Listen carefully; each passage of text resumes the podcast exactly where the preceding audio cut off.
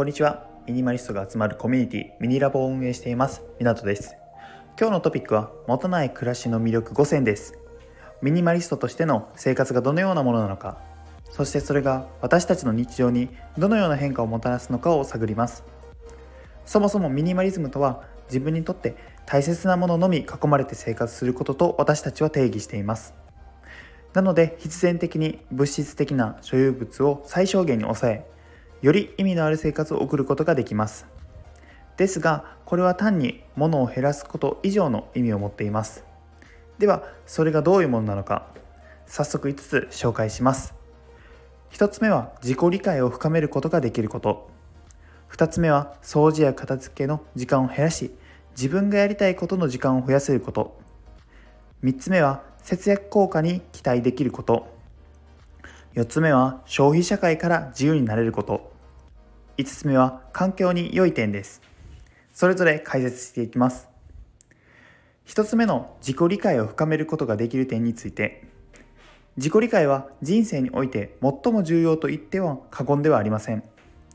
自己理解ができていなければしんどいと感じたり時には病気になったりします。ミニマリストを目指していくといやおうなく自己理解をしなければなりません。自分はどんな暮らしがしたいのかそれはなぜなのかそんな暮らしの中で自分にとって本当に必要なものは何かを見極めていきます。ミニマリスト的に考えていくことは自分自身と向き合うプロセスです。ミニマリストを目指していかなくてもぜひやっていただきたいです。2つ目の掃除や片付けの時間を減らし自分がやりたいことの時間を増やせることができる点について多くの方は掃除の時間によって自分の時間を奪われていると思います。それをいい方向に転じさせるには物を減らし整理整頓することが最も早く効率的なものだと考えています。私たちは物が多いイコールゴミの発生源が多いと考えています。埃やハウスダストの温床になる可能性があるためです。また物が多い場合は整理整頓ができないこともあり掃除の時間だけでなく頻度も増えてしまいます。ミニマリストは物が少ないため比較的掃除の頻度を落としたとしても住環境が衛生的に維持できている人がほとんどです。なので掃除の時間も頻度も減り自分が力に入れたいことをすることができます。また余談ですがミニマリストの方は掃除が好きな人が多いです。それは楽に掃除できるという点もありますが模様替えなども一緒にできたりしたりより良い空間にすることができるからという意見があります。掃除の時間を無駄な時間として捉えるのではなく掃除を生活をより良くする時間として変換することもできます。嫌いだと思わず好きなものに変換しませんか？3つ目の節約効果に期待できる点について。ミニマリストは物を買うことに慎重になります。そのため購入自体の頻度が低くなります。購入頻度が低くなれば月に使うお金も減ります。ミニマリストになっていった先に今まで自分がいかに必要でないものを購入していたのかに気づくはずです。4つ目は消費社会から自由になれる点について。私たちは物やサービスからの誘惑に常にさらされています。物を買うことによってストレスが解消されると思っていたりこれを買うことでより生活が楽になると思っていたり。全てのサービスは人間の生活にとって良くなることは間違いありません。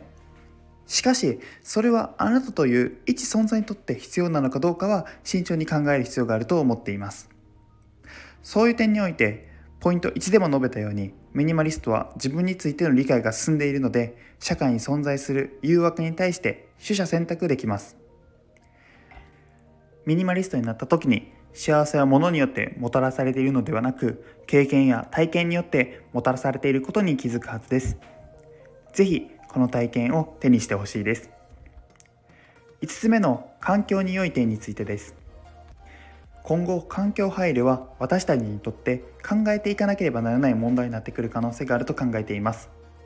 その点で言うとミニマリストという時点で環境配慮にできていると考えています。物を買わなくなりますし捨てるものも少ないからです。今後の命題になる環境配慮を自然とできるミニマリストに地球のためにもなりませんか？以上です。再度ミニマリスト物の持たない暮らしの魅力についてまとめると1つ目は自己理解を深めることができること。2つ目は掃除や片付けの時間を減らし自分がやりたいことの時間を増やせること。3つ目は節約効果に期待できること。4つ目は消費社会から自由になれること。5つ目は環境に良い点です。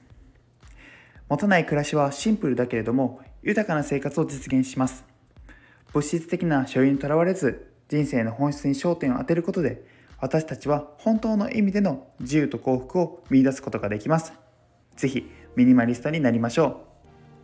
最後にコミュニケーションアプリのディスゴードにてミニマリストコミュニティを運営しています。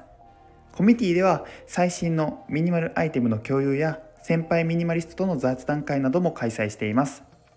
ミニマリストになりたい方もっとミニマリズムを極めたいと思っている方参加 URL は Instagram のプロフィールにありますので、ぜひご参加ください。お待ちしています。